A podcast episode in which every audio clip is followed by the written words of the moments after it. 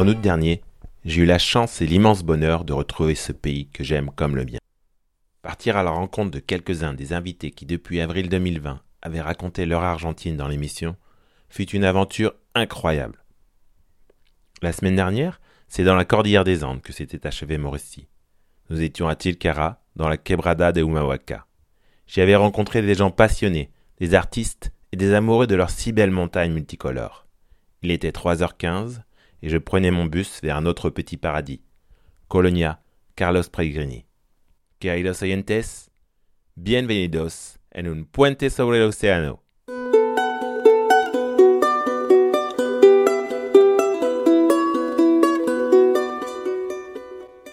Trois bus et 40 heures plus tard, je quittais la ville de Mercedes et prenais place à bord du taxi de Carlos pour rejoindre la porte entrée de la seconde plus importante zone humide d'Amérique latine, les Esteros de Libera. Imaginez un peu. Très vite, la piste en terre prend la place de l'asphalte et Carlos, bien souvent, doit se transformer en pilote de rallye pour éviter les ornières. Des Carpinchos, le plus gros rongeur du continent, seul ou en famille, traverse nonchalamment devant le véhicule. Enfin, vient la digue, puis le pont en bois. Épuisé mais content, je découvre ce village, ce silence, que seul le bruit des insectes nocturnes vient perturber.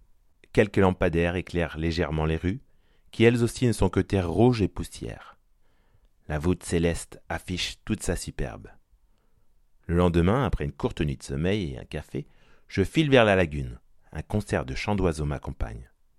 Martin Pêcheur, Van Otero, Cardinal à huppe rouge sont quelques-uns des oiseaux qui profitent des premières lueurs du jour. Le paysage est fantastique.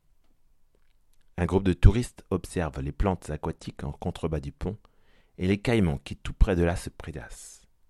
La voici donc ma première rencontre avec les caïmans noirs, ou yacaré en guarani. Mes craintes se transforment rapidement en une grande admiration.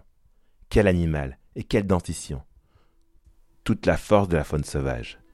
Les plus grands peuvent mesurer jusqu'à 3 mètres et vivre 90 ans.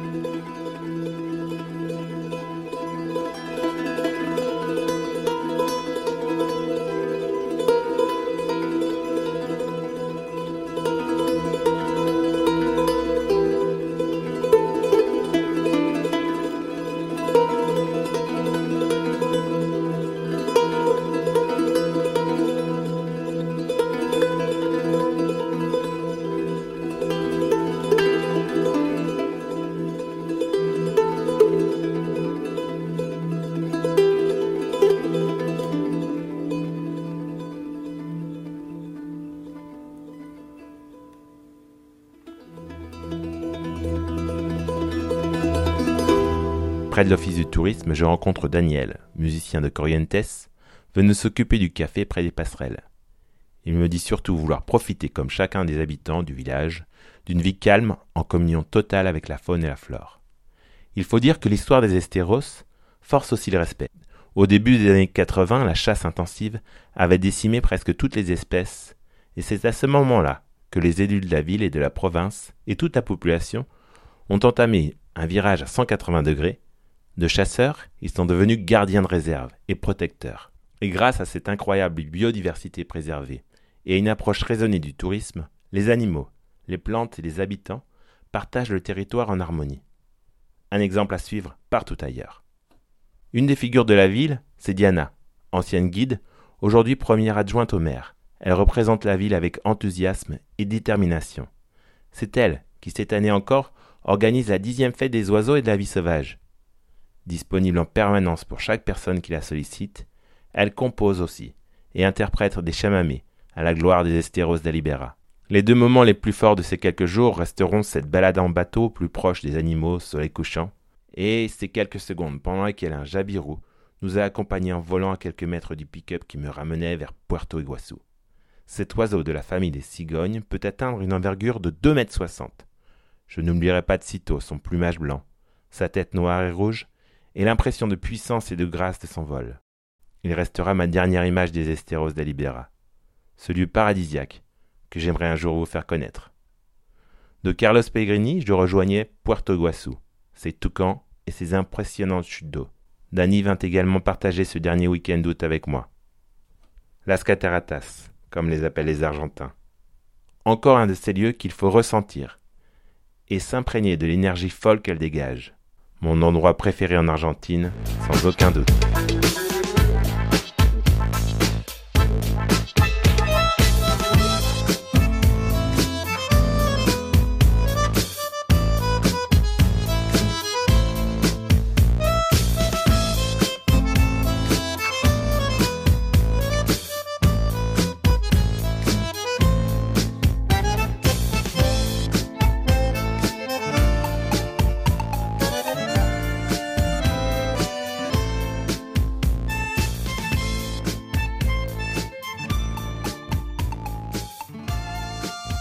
Voyage se terminait comme il avait commencé, par un passage à Buenos Aires. Je retrouvais Flavio et sa mère, Susanna, sans oublier les trois chiens Napo, Hachi et Leroy. Je fis la connaissance de Robert, Belou et leurs deux filles Pampa et Amapola, qui eux aussi m'ont accueilli d'une manière exceptionnelle. J'ai dormi dans le combi Volkswagen de 1959, fidèle compagnon de leur voyage. Pris le déjeuner avec les parents de Robert à Aido parler d'art et de politique avec sa mère. Dans le quartier de Palermo, avec Walter, directeur de l'Alliance française, nous avons parlé football, Coupe du Monde 98, à laquelle il a assisté, et aussi de son amour pour la France, évidemment. Avec Jackie, la prof de français de Susanna, nous avons pris un café et discuté comme de vieux amis, en français. Je recroisais par hasard Alicia, la pianiste, dans la rue avant de la rejoindre le lendemain pour une dernière balade avant mon départ. Un soir, Manu et Nico passèrent dans le centre prendre une bière. Je découvris avec Susanna, lors d'une visite, le faste du théâtre Colonne, et même quelques minutes d'un ballet, depuis la loge réservée au président. J'accompagnais souvent Flavio lors de ses sorties matinales avec les chiens, sur les trottoirs de l'hypercentre, et profitais de l'avenue Nueve de Julio. Sans oublier évidemment cette visite à la Plata, où Pablo et Connie me firent visiter la ville et les endroits où ils avaient grandi. Un dimanche au bord du fleuve, où nous avons discuté de tourisme, d'aquarelle, de coaching, et savouré le plaisir d'être ensemble. Alors, lorsqu'après avoir pris un dernier café avec Daniel à l'aéroport, je montais dans l'avion vers Paris, je chassais de mon esprit cette nostalgie qui m'envahissait, et décidai de ne garder que cette incroyable énergie qui, grâce à l'Argentine, et à toutes ces personnes que j'ai rencontrées durant ce mois sur place, grâce à ses amis et à ceux qui le sont devenus, m'avait accompagné chaque seconde de ce périple argentin. À vous tous, du fond du cœur, merci. Alors, je ne peux que vous conseiller de venir vivre l'Argentine, de venir ressentir vous aussi ces bonnes ondes qui vous envahissent dès que vous foulez le sol argentin.